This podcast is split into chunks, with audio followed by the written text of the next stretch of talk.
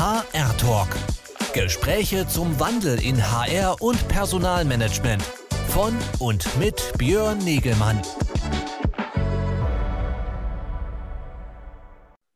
So, ich sehe mich im Stream. Äh, von daher denke ich mal, dass wir auch online sind. Ich darf alle ganz herzlich begrüßen zu einem weiteren Freitagstermin in unserer HR Talk-Reihe.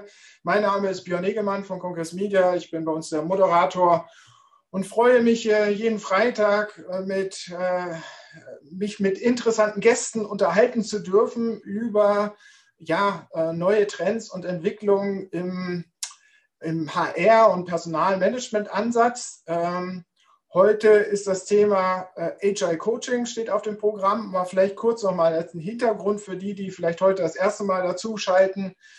Der HR Talk ist äh, unsere Talk-Reihe, die wir entlang unserer Shift HR Plattform haben. Wir, das ist Kongress Media, wir sind ein klassischer Veranstalter, machen verschiedenste Veranstaltungen seit März haben wir alles digitalisiert. Auch wir mussten eine kleine äh, Schnelltransformation, einen kleinen Sprint hinlegen und äh, von jetzt auf gleich von Präsenz auf äh, nur Online-Events äh, wechseln. Und dabei äh, sind wir auch dazu übergegangen, dass wir jede Woche halt so ein, so ein begleitendes Talk-Format aufgesetzt haben, wo wir halt hier Themen, die zu unseren Veranstaltungen äh, oder die wichtiger Punkt auf unseren Veranstaltungsdiskussionen sind, einfach auch immer wieder weiter diskutieren. Äh, in diesem Herbst kommen noch, vielleicht als Vorausschau, im November äh, zwei spannende Veranstaltungen, die vielleicht für den einen oder anderen interessant sind. Wir haben nochmal unseren Herbst-Event zum HR Innovation Summit am 25. November und gleich anschließend am 26. November unser Recruiting Forum, beides online auf der Shift HR Plattform hier äh, zu finden. Ähm, Programme sind in, werden in Kürze veröffentlicht. Da sind wir noch in, in den letzten äh, Zusammenstellungen oder Ergänzungen. Und, äh, aber auch das wird wieder spannend, äh, werden viele Praktiker dabei haben etc. Aber gut, das so der kleine Werbeblock vorneweg. Heute geht es um das Thema Agile Coaching äh, und natürlich auch um das Thema neues Führungsverständnis. Und da freue ich mich ganz herzlich hier an meiner Seite begrüßen zu dürfen die Vanessa Bern. Hallo, Hallo. Vanessa. Hallo.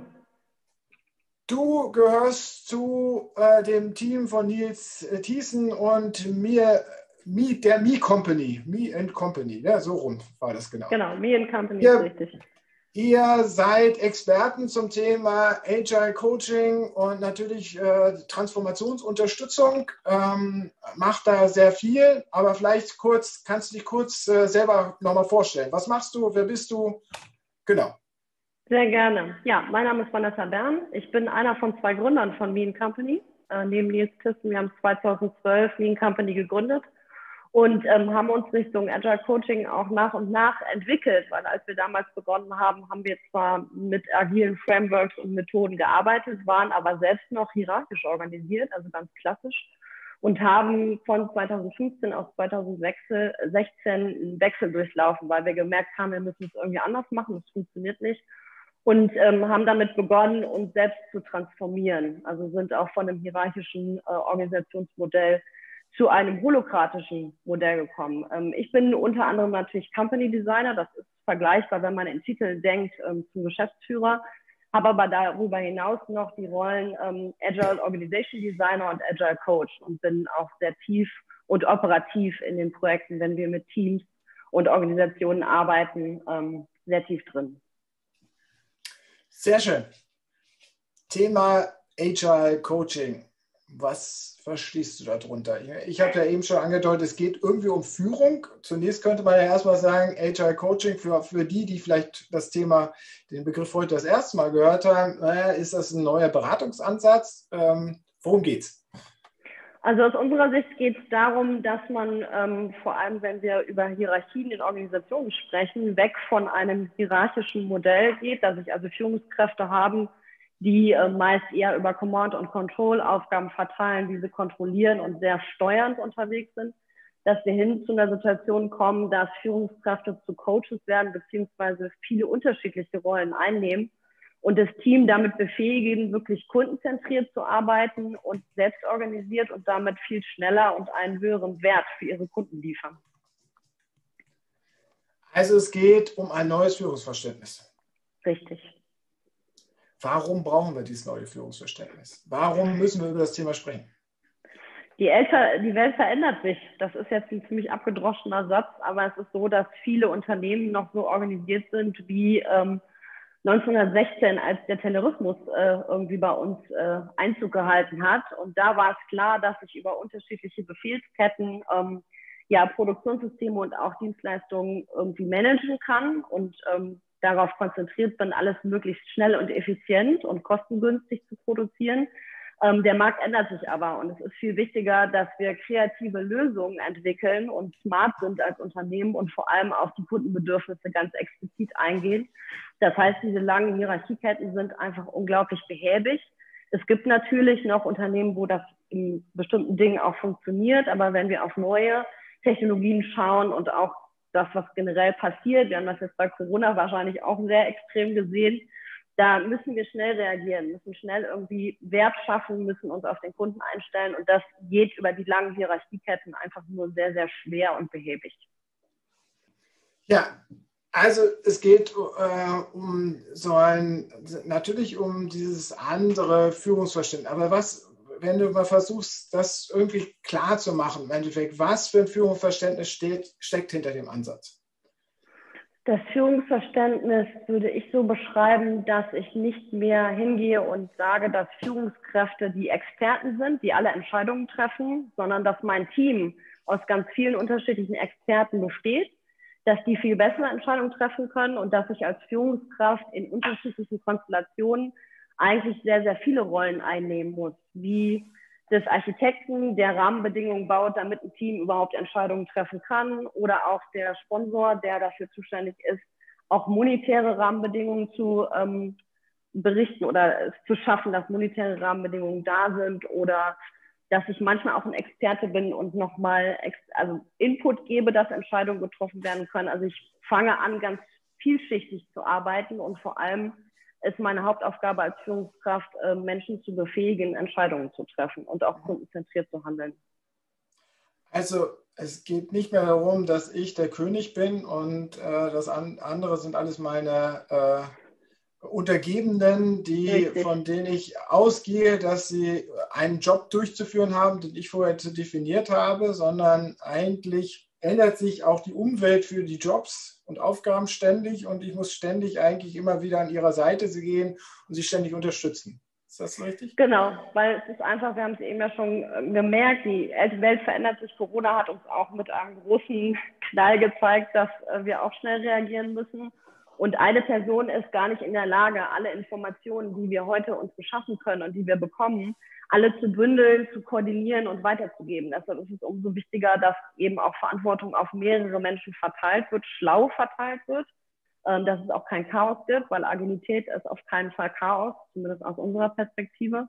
Ähm, aber ja, es geht davon weg, dass es nur die eine Person gibt, die alles weiß und dann nur verteilt, sondern es sind mehrere, es ist breiter verteilt und der die Führungskraft, äh, die vorher eher eine Hoheitsposition hatte, geht auf Augenhöhe und versucht wirklich zur Unterstützung und Rahmenbedingungen zu schaffen. Mhm.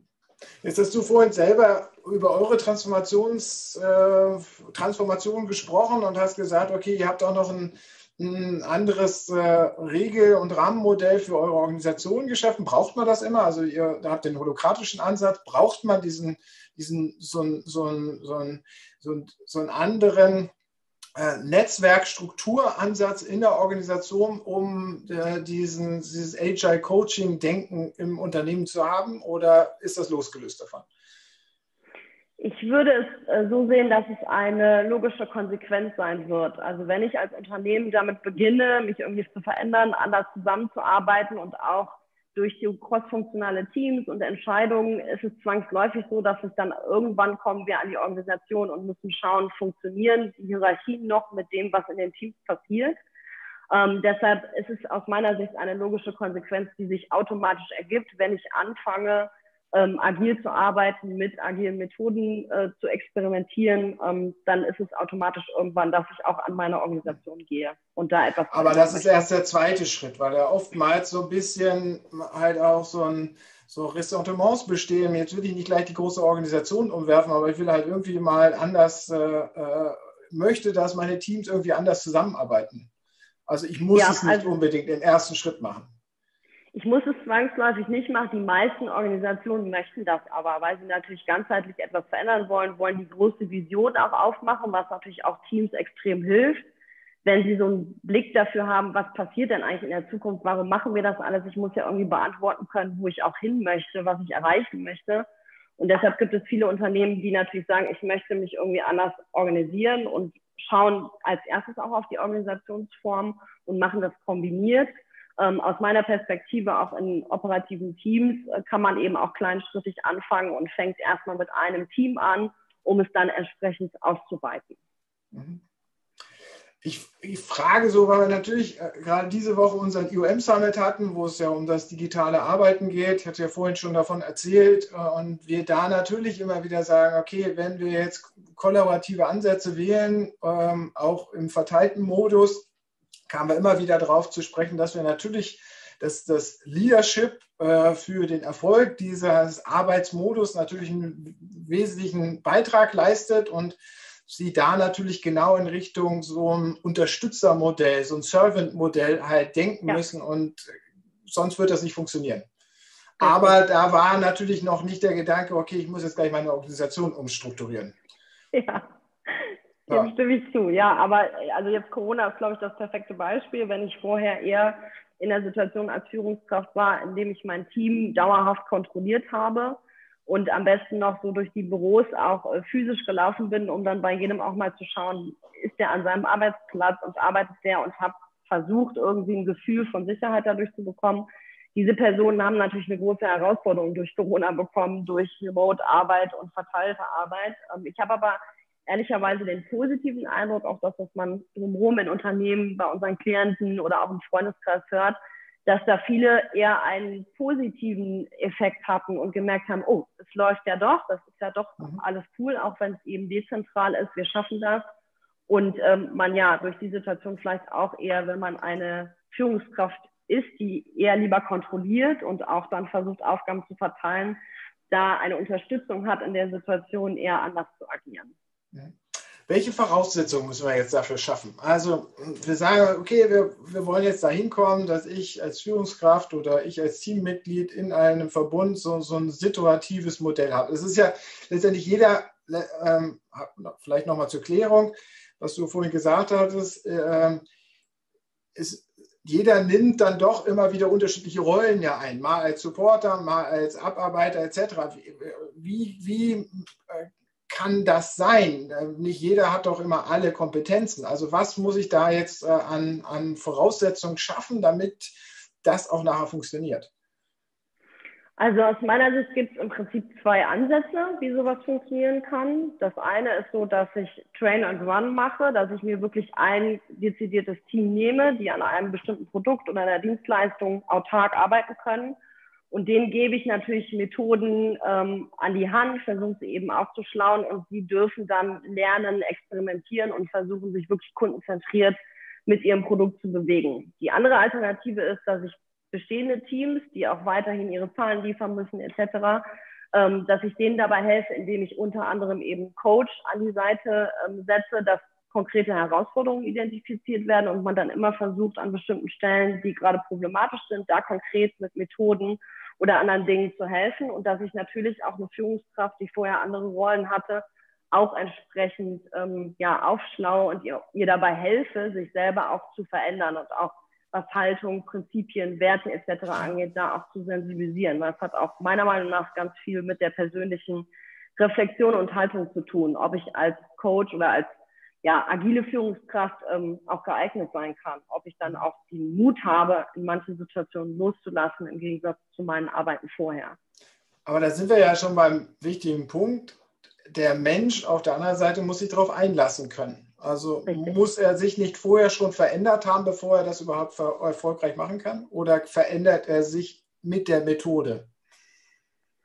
Das ist wahrscheinlich ein Henne-Ei-Prinzip. Also natürlich ist es hilfreich, äh, wenn jetzt auf Unternehmensseiten der Plan besteht, sich da hinsichtlich Arbeitsweisen, Organisation zu verändern. Und ich habe bestimmte Personen, die jetzt neue Rollen einnehmen wollen, dass die grundsätzlich offen sind. Sonst wird es natürlich schwierig, so wie das in jedem Veränderungsprozess ist. Wir Menschen ähm, neigen ja eher dazu, eher in Ritualen zu arbeiten und uns da wohlzufühlen, als wirklich Veränderungen durchzuführen.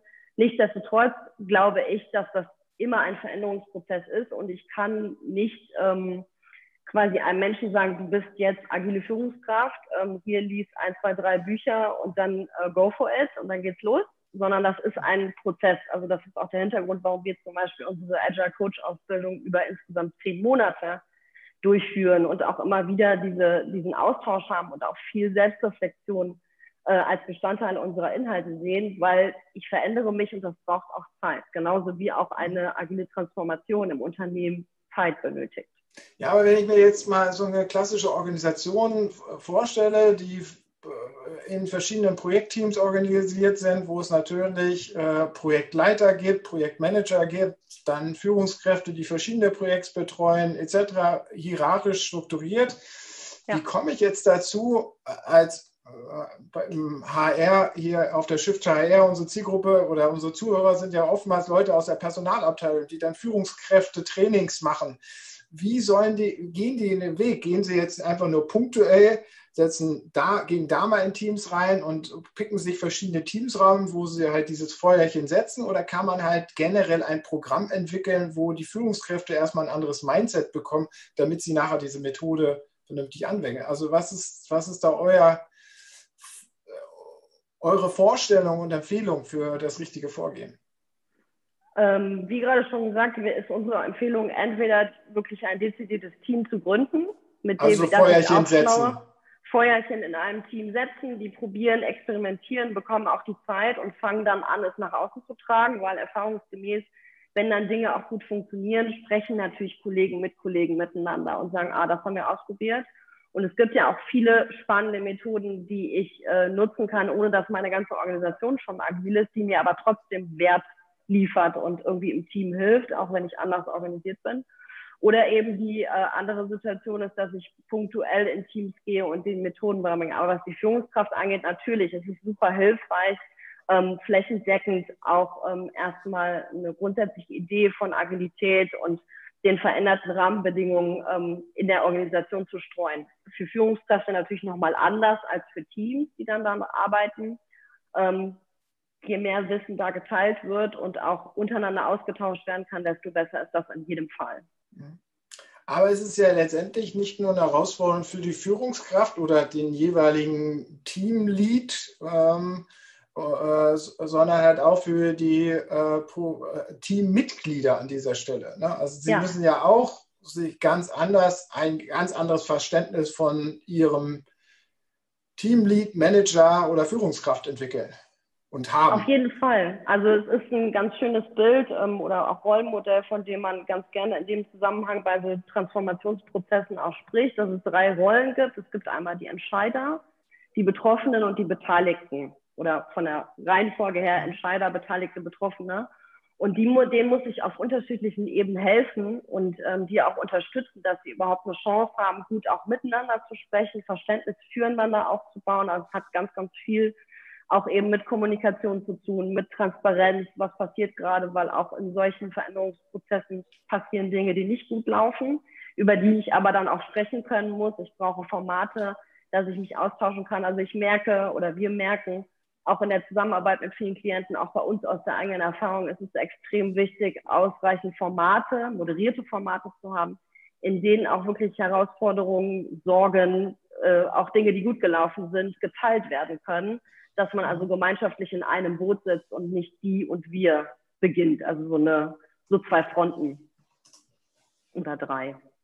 Ja, aber was gibt es auf der, äh, auf, auf der Gesamtebene, siehst du da auch, da reicht es dann auch aus, diese Feuerchen in den Teams zu setzen oder muss ich da nochmal andere Methoden? Also ich frage immer so in Richtung, weil es natürlich jetzt da draußen immer verschiedenste Empfehlungen gibt, wie wir sozusagen die, die Veränderung der Geisteshaltung hinkriegen. Äh, generell bei uns im IOM Summit Kontext haben wir natürlich sehr viel auch über das Working Out Loud gesprochen, diese Methoden, wo man halt einfach ein neues äh, purpose-orientiertes Denken für sich selber entwickelt, braucht es sowas vielleicht, solche Programme vorerst, um dann halt auch in solchen Teams so, solche Veränderungen etablieren zu können? Ähm, Oder sagst du, das ist alles ganz egal, das ist alles Hokuspokus. Wir, wenn man richtig den, äh, der, äh, die Projektteams befähigt sozusagen, dann funktioniert das auch mit diesen kleinen einzelnen Feuerchen. Also es ist ähm, ein bisschen schwer pauschal zu beantworten, weil das hat natürlich immer auch mit der Organisation zu tun und wie die Organisation aufgestellt ist, ähm, weil es gibt aus meiner Sicht nicht das Pauschalrezept, so starten wir 1, 2, 3 und dann sind wir in x Jahren an dem Punkt. Nach dem suche ich ähm, immer, dann, deswegen frage ich ja immer so. Also natürlich sind Dinge wie Working Out Loud oder andere Dinge hilfreich. Ähm, wenn man jetzt auf einer Metaebene ähm, das betrachtet, finde ich extrem wichtig, äh, Transparenz und dass für alle Beteiligten das Warum beantwortet sein muss. Das ist aus meiner Sicht als Agile Coach für mich persönlich das Wichtigste. Egal, ob jetzt für einen Entscheider oder auch für ein Team, ähm, die danach arbeiten sollen, die sich verändern wollen. Ich muss wissen, warum ich das alles mache und warum ich in diesen Prozess eingehe. Dazu braucht es Formate, um das natürlich flächendeckend in so einer Organisation zu teilen. Mhm. Ähm, was dann eben Methoden angeht, ist es auf jeden Fall hilfreich. Es gibt unterschiedliche Stellen, Dinge auszuprobieren, zu experimentieren. Diese Zeit muss auch gegeben werden an der, ähm, an der Stelle, damit das Team das machen kann. Deshalb, ich hätte ja, ich persönlich habe jetzt keine pauschale Antwort, mach Schritt 1, 2, 3 und gut ist. Naja, aber äh, Schritt 1 hast du ja schon. Ich meine, egal mit welcher Methode, ich finde schon, und das finde ich jetzt einen wichtigen Punkt, dass allen klar ist, warum es das Unternehmen gibt, warum das Unternehmen agiert, wie es ist und warum ich als einzelne Person in diesem Unternehmen dabei sein möchte. Das muss Richtig. vor, wenn ich diese Perspektive nicht habe, dann werde ich mich auf nichts anderes einlassen können, oder? Ja, da stimme ich dir hundertprozentig zu. Und dann im zweiten Schritt, wenn es um eine Veränderung geht, warum verändern wir uns? Weil verändern wir uns nur, weil das gerade in der Presse ist und das schick wäre? Oder ziehen wir daraus wirklich einen Nutzen? Und ich glaube, das ist auch ein wichtiger Punkt, dass ich eine äh, Transformation oder eine Veränderung nur erfolgreich durchführen kann, wenn ich für alle nachvollziehbar belegen kann, dass das einen Sinn hat, dass wir das tun und nicht nur, weil es schön ist oder sich gut in einem Geschäftsbericht oder sowas macht. Kommen wir jetzt mal zum Status quo da draußen. Wo siehst du denn die Unternehmen bei diesem Thema stehen? Oder bei dem der Awareness und dem, der, äh, dass die Bedeutsamkeit, äh, dass sie dahingehend denken müssen, um, also, dass wir über Transformation und Wandel nachdenken müssen, ich glaube, das ist überall angekommen. Äh, genau. Dass, ja, dass wir da systematisch jetzt irgendwo äh, methodisch was verändern, da sehe ich halt einfach hier und da noch Schwächen. So, ähm, siehst du, ordnest du das Agile Coaching ein oder gibt es da vielleicht schon positivere Signale? Also ich äh, würde dir auch vorsichtig zustimmen, dass es ähm, zwar angekommen ist, dass was passieren muss, aber dass bei ähm, einem Großteil der Unternehmen noch nicht ganz durchgedrungen ist, warum das wirklich einen Wert für die Organisation bringt. Also ich hatte das gerade schon so angedeutet, dass ich auch wahrnehme, dass im Markt es schon Organisationen gibt, die das leider nur machen, weil es halt gerade hip ist, weil sie das Gefühl haben, ich muss da mitschwimmen, beziehungsweise Aktionäre vielleicht auch den Wunsch irgendwie äußern, aber es ist noch nicht durchgeholt, was es denn wirklich bringen könnte. Also das Paradebeispiel aus meiner Perspektive ist Scrum. Es gibt Unternehmen, die Scrum einführen. Es hat sich aber keiner wirklich Gedanken darüber gemacht, ob das Framework Scrum überhaupt zu der Art und Weise der Dienstleistung des Produktes passt, weil es gibt ja auch noch andere agile Frameworks, mit denen ich äh, schnell Wert für den Kunden liefern kann, kundenzentriert bin. Ähm, und daran sieht man dann manchmal, dass sie das machen, weil es cool ist, aber dann doch an letzter Stelle noch Sorge haben, es durchzuführen, weil ihnen vielleicht der Wert auch selbst nicht klar ist.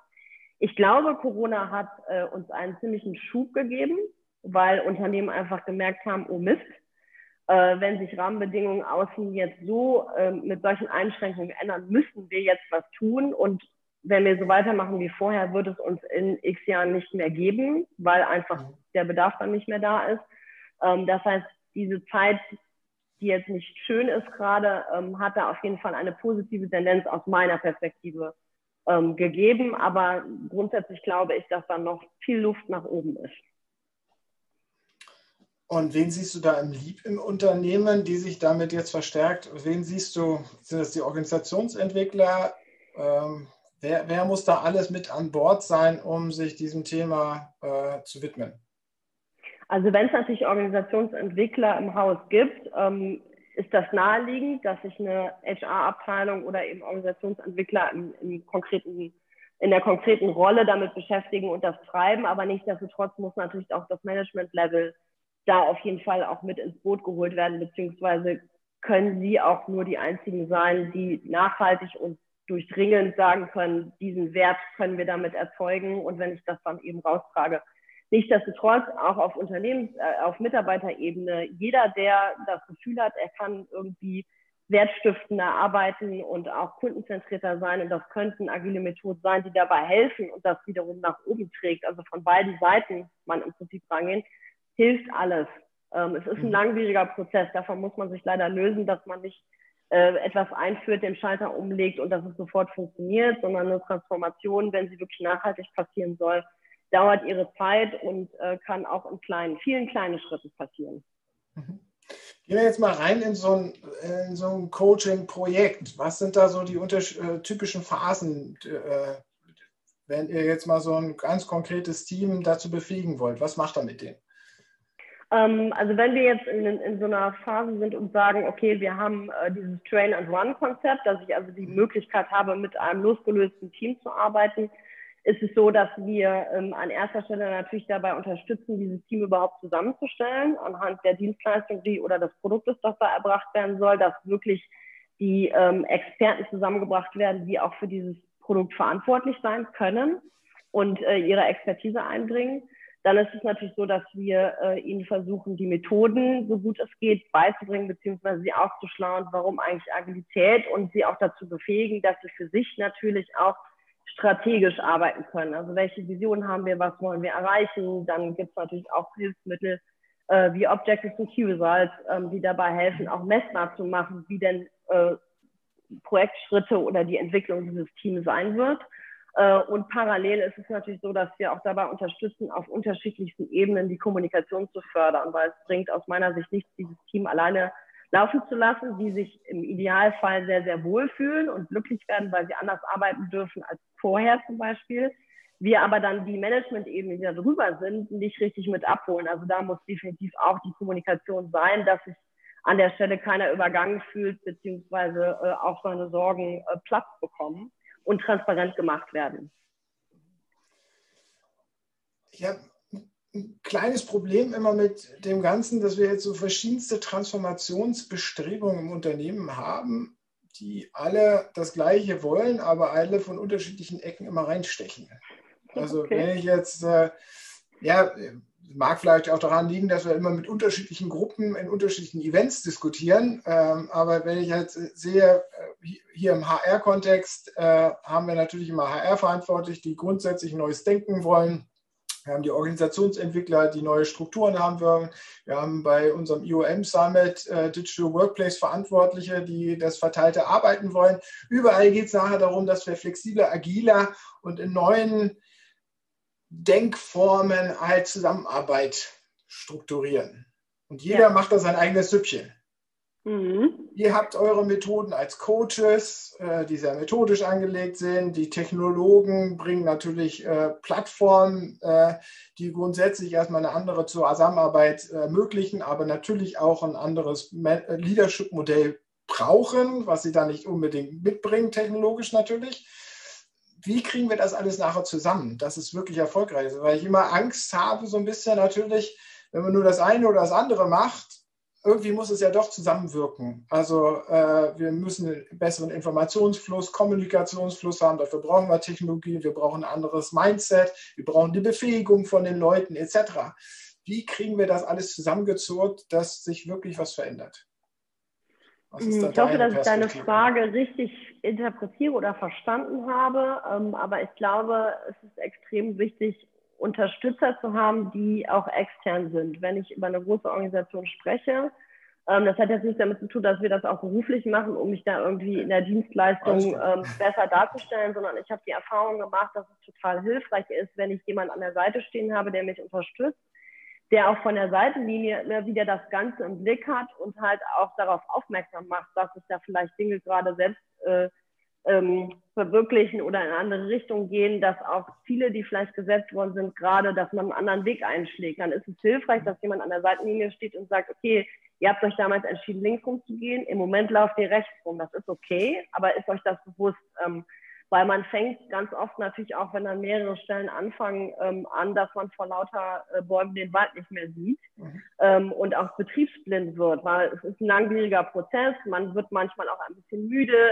äh, der ganzen Transformation und der Weiterentwicklung. Und ich glaube, es ist super hilfreich, Unterstützung zu haben, die auch den Blick über das Ganze immer behalten mhm. und auch jeweils darauf aufmerksam machen und versuchen auch relativ neutral damit umzugehen, also die Emotionen auch rausnehmen können, weil sie nicht in der Organisation und damit vielleicht auch diejenigen sind, die betroffen sind. Mhm. Aber wie kriege ich sowas skaliert? Also das ist ja dann doch diesen Train-and-Run-Ansatz, das kann ich mit ein, zwei Teams betreuen, aber wenn ja. es jetzt geht, dass wir, okay, die ersten zwei Feuerchen haben wir gesetzt, äh, dann kommen die nächsten drei Feuerchen, aber im Moment ist es ja eigentlich so, dass mit Corona wir eigentlich ja die die Herausforderung haben, dass wir ganz viele Teams auf einmal auf ja. dieses Level bringen müssen. Wie geht das? Ich meine, okay, natürlich kann ich hochskalieren meine Berater, die von außen, und ihr steht da bestimmt zur Verfügung, dass euer Team erweitert. Ähm, aber äh, gibt es da irgendwelche Tricks und Empfehlungen? Ja, also unser Ansatz ist auch so, wenn wir mit unseren Klienten zusammenarbeiten und in solche Projekte einsteigen, dass wir äh, immer im Blick haben, dass wir uns irgendwann überflüssig machen möchten, ähm, weil wir dann irgendwann nicht mehr wertvoll sein können und dann lieber an anderer Stelle unterstützen, auch vielleicht durch andere Themen. Und aus dem Grund glauben wir daran, dass es super wichtig ist, entsprechende Agile Coaches oder Coaches auch wirklich auszubilden, also denen auch nochmal ähm, entsprechende Dinge mit an die Hand zu geben, die über die klassischen Methoden hinausgehen, sondern wie unterstütze ich dann wirklich? Weshalb wir auch unsere Ausbildung kreiert haben. Also wir haben damals oder haben unsere Ausbildung auch so gebaut, wie wir es uns damals gewünscht hätten, dass wir eine Ausbildung hätten finden können. Und ähm, ja, die, also aus unserer Perspektive, es macht total Sinn, relativ schnell anzufangen, Coaches wirklich auszubilden, ihnen auch den Raum zu geben, dass sie sich entwickeln können, damit im Unternehmen zusätzlich auch mehrere Agile Coaches nach und nach in der Organisation wachsen können und da unterstützen. Also sozusagen Experten für dieses Thema, die im Unternehmen das Ganze, äh, wo sie als Multiplikatoren äh, fungieren. Ja. Sollten die dann trotzdem noch in der Linie aufgehängt sein oder sollten sie sich ganz und gar diesem Thema widmen? Natürlich ist es idealer, wenn Sie sich dem Thema ganz und gar widmen können, weil wenn ich es intensiv betreiben kann und mich da weiterbilde und auch wirklich die Zeit habe, mit den Teams in Ruhe zu sprechen, in Ruhe zu forschen, und da auch Methoden äh, beizubringen, desto ähm, ja, ähm, effektiver ist das Ganze. Wenn ich das so parallel mache, ist die Gefahr relativ hoch, dass wenn mich ein Team gerade braucht und ich da unterstützen könnte, ich aber in einer Fachrolle irgendwo hänge und gerade nicht weg kann. Also das ist ja in vielen anderen Bereichen auch so. Wenn ich zu viele Sachen gleichzeitig mache, mache ich halt nichts richtig. Ähm, deshalb ja, im Idealfall werden die Coaches wirklich dafür abgestellt und bekommen auch den Raum, sich in diese Rolle reinzuentwickeln.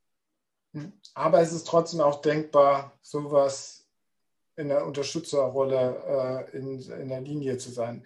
Ich frage wieder dahingehend, weil ich versuche wieder irgendwie so, so, so Endpunkte zusammenzubringen in diesem ganzen äh, digital arbeiten Diskussion sprechen wir immer von diesen Guide-Netzwerken, die die mhm. Leute in der Fläche, wo wir Fans für das neue Form der Zusammenarbeit und für das neue Zusammenwirken, die wir dann gewinnen, die darin aufgehen, die selbst motiviert, die intrinsisch motiviert sind, die wir ja. dann natürlich befähigen an dieser Stelle ähm, mit den richtigen Methoden, dass sie ihre Kollegen voranbringen können, die aber eigentlich immer noch natürlich in der Linie aufgehängt sind äh, und noch was also Freiräume haben für diese Zusatztätigkeit, aber eigentlich auch noch ganz normal in Projektteams aufgehängt sind. Wie, ja. äh, wie siehst du das? Ähm, am Anfang denkbar, hinterher finde ich es schwierig. Wie gerade schon beschrieben, man macht es dann, also dann, also meine Erfahrung ist, dass dann genau, wenn solche Coaches gebraucht werden, die eigentlich dafür zum Teil abgestellt sind, die können dann gerade nicht da sein, weil sie in andere Dinge eingebunden sind, weil Coaching ist schon ein Vollzeitjob. Also es ist eine eine vollwertige Rolle, die eine, einen sehr wichtigen ähm, Einfluss auf den Erfolg der, ähm, der Bewegung haben kann, wenn sie es gut macht, wenn sie als Rolle das richtige Mindset mitbringt oder als Person. Und ähm, deshalb am, Anfang klar, man muss ja auch realistisch bleiben, das wird ja auch ein wirtschaftliches Thema vielleicht sein, äh, eine, eine große Fachrolle äh, direkt rauszunehmen ähm, aus einem Unternehmen. Aber nichtsdestotrotz Empfehlung ist ganz klar, wenn ich Coaches im Unternehmen implementieren möchte und sagen möchte, die sollen das nach außen tragen, dann sollten die auch die Möglichkeit haben, das wirklich richtig zu machen. Mhm. Es geht ja hier um das Coaching von Coaches. Mhm. Weil der, Mitab äh, der Führungskraft soll ja nachher selber der Coach seines Teams sein. Und ja. jetzt haben wir den Coach, der die Führungskraft zum Team. Auf welcher Ebene sollte, sollten solche Coaches dann aufgehängt werden, dass sie auf Augenhöhe mit den Führungskräften auf verschiedenen Ebenen nachher diskutieren können? Oder reicht es da dann wieder, vielleicht ist meine Frage auch hinfällig, wenn wir vorher äh, natürlich so einen gemeinsamen Purpose und diese ganze Idee äh, ausgerollt haben und für alle verständlich gemacht haben, dass eigentlich alle Führungskräfte sowieso verstanden haben, dass sie sich darauf einlassen müssen und sich gerne halt auch vom Coach, der sonst woher kommt, äh, äh, weiterhelfen lassen.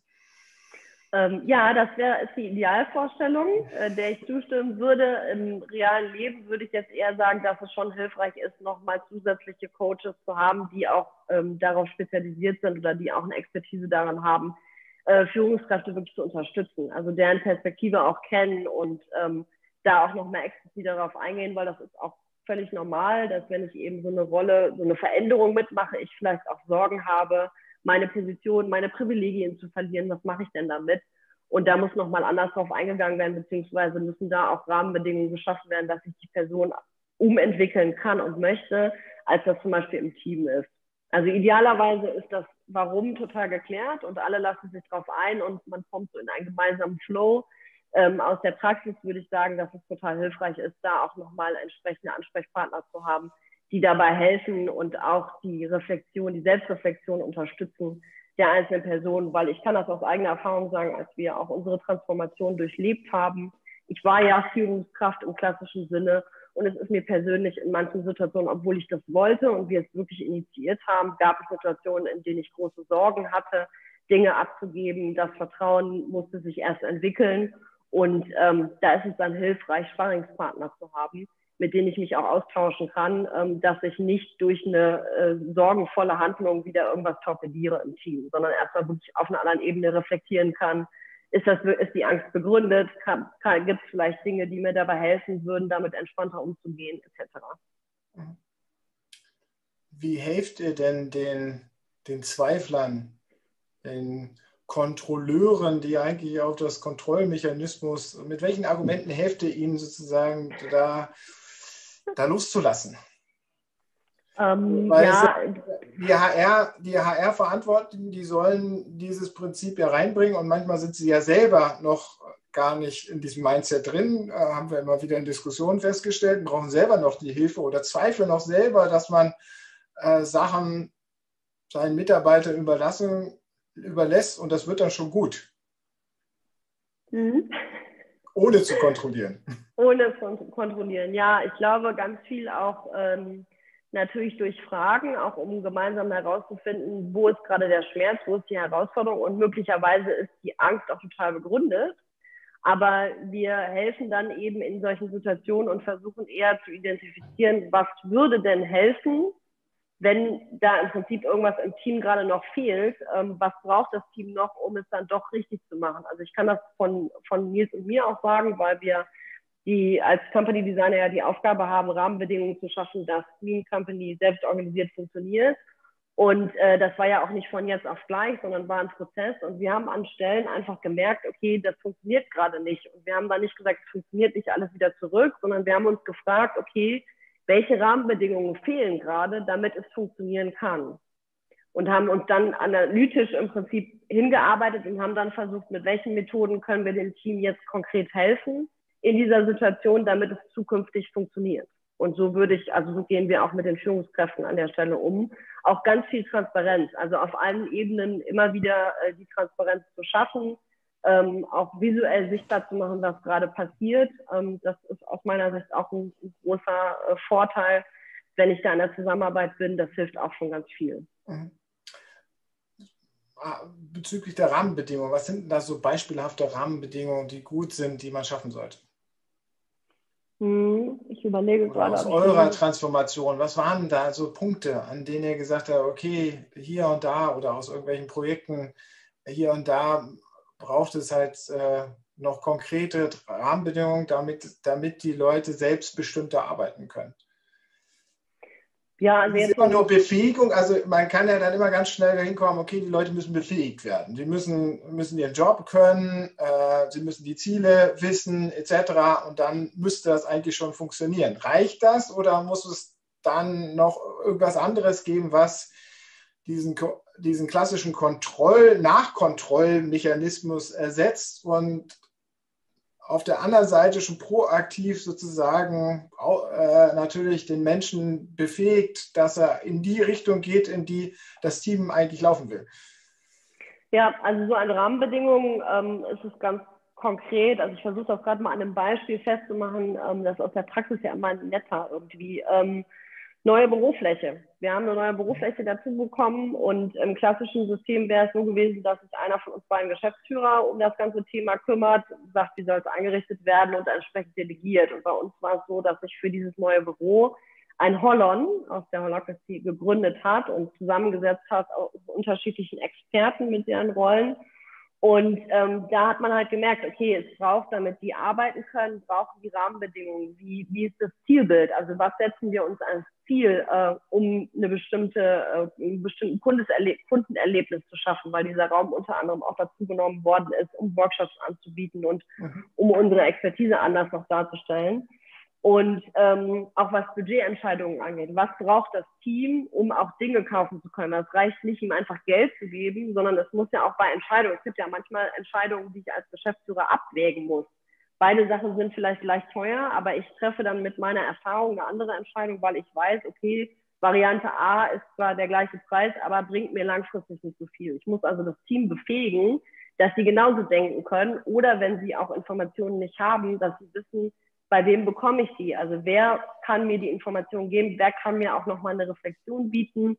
Dann weiteres Thema auch Entscheidungshilfen. Welche Methoden braucht das Team, um Entscheidungen zu treffen? Weil wenn ich eine Gruppe habe, die irgendwie größer als drei ist, ist die Wahrscheinlichkeit relativ hoch und ich muss komplexe Entscheidungen treffen, dass es mit, äh, also dass es dann über das Bauchgefühl nicht hinausgeht, dass Entscheidungen getroffen werden.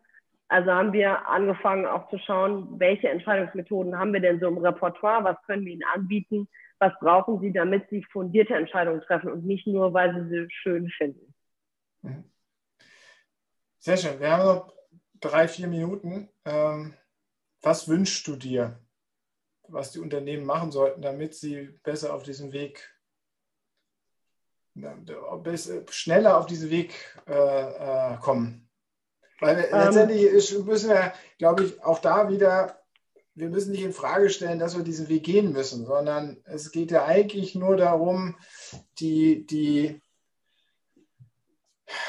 die, die Verhinderungskräfte abzubauen, äh, unsere Ressentiments abzubauen und eigentlich ja, wirklich mal Veränderungen zu machen. Ne? Aber ich wünsche mir, dass die Unternehmen, wenn sie Initiativen starten und das Gefühl haben, okay, das, das könnte was für uns sein, dass sie sich intensiv damit auseinandersetzen, warum es für ihr Unternehmen hilfreich sein kann. Also was sie sich für einen Wert versprechen und welchen Wert es auch für ihre Kunden hat, wenn sie zukünftig anders arbeiten werden. Also dass man also das Warum hinter der Veränderung. Richtig, das Warum hinter der Veränderung ist ein großer Wunsch von mir, dass wir wegkommen von dem, okay, Scrum oder so oder Kanban ist cool, das machen wir jetzt, ähm, sondern nachhaltig. Ähm, und das Zweite ist äh, Wissen teilen. Also, dass wir in Deutschland viel offener auch dafür werden, auch mit Misserfolgen ähm, hausieren zu gehen und äh, Wissen voneinander ähm, abgreifen. Weil in, in anderen Ländern, Amerika oder so, wenn wir auch unsere Trainings machen oder auch unsere Agile Coach Ausbildung, arbeiten wir sehr gerne auch mit ähm, agilen Referenten, also agile Pioniere, die irgendwie tolle Sachen geschafft haben. Und da gibt es sehr, sehr viele ähm, Pioniere aus dem Ausland, weil die teilen offen ihre Veränderungen und sind da viel offener und ja, sind im Netzwerk irgendwie. Und wir Deutschen sind so vorsichtig noch. Wir zeigen immer erst alles, wenn es gut geklappt hat und perfekt ist. Und da wünsche ich mir auch, dass der Austausch noch mehr gefördert wird, weil wir können nur voneinander lernen. Es gibt da an der Stelle, glaube ich, nichts, wo man sich gegenseitig im Wettbewerb irgendwas wegnimmt, ähm, sondern nur bereichern kann. Wo sollte ich schauen, um mich weiter aufzuschlauen? Generell oder bei uns? das kannst du jetzt beantworten. Ähm, lasse ich also dir jetzt hier offen. Ähm, wenn man sich generell mit dem Thema Selbstorganisation und Veränderung beschäftigen möchte, fände ich das Buch von Frederic Laloux, Reinventing Organizations, ähm, ist so aus meiner Sicht die Bibel, ähm, weil das Buch irgendwie einen auch anfixen kann. Das war auch unser Initiator damals und ich empfehle das sehr, sehr gerne. Ähm, wenn man so allgemein schauen möchte, das wäre so mein Top-Favorit. Ähm, wenn man jetzt bei uns gucken möchte, wir haben ja auch einige Blogbeiträge. Da gibt es auch ein bisschen was zu gucken auf meancompany.de.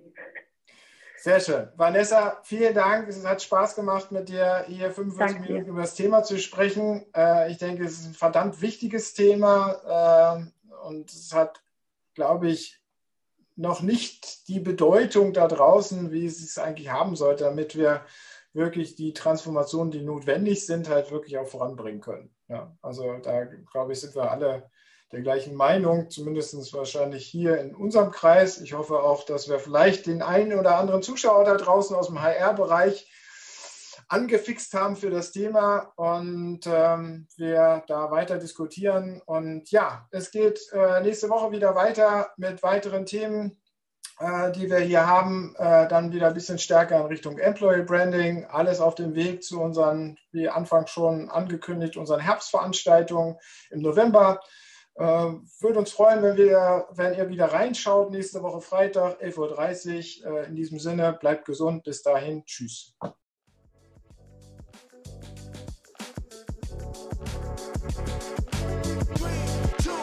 Das war der HR Talk mit Björn Negelmann. Weitere Informationen auf der Plattform zum Wandel in HR und Personalmanagement www.shifthr.de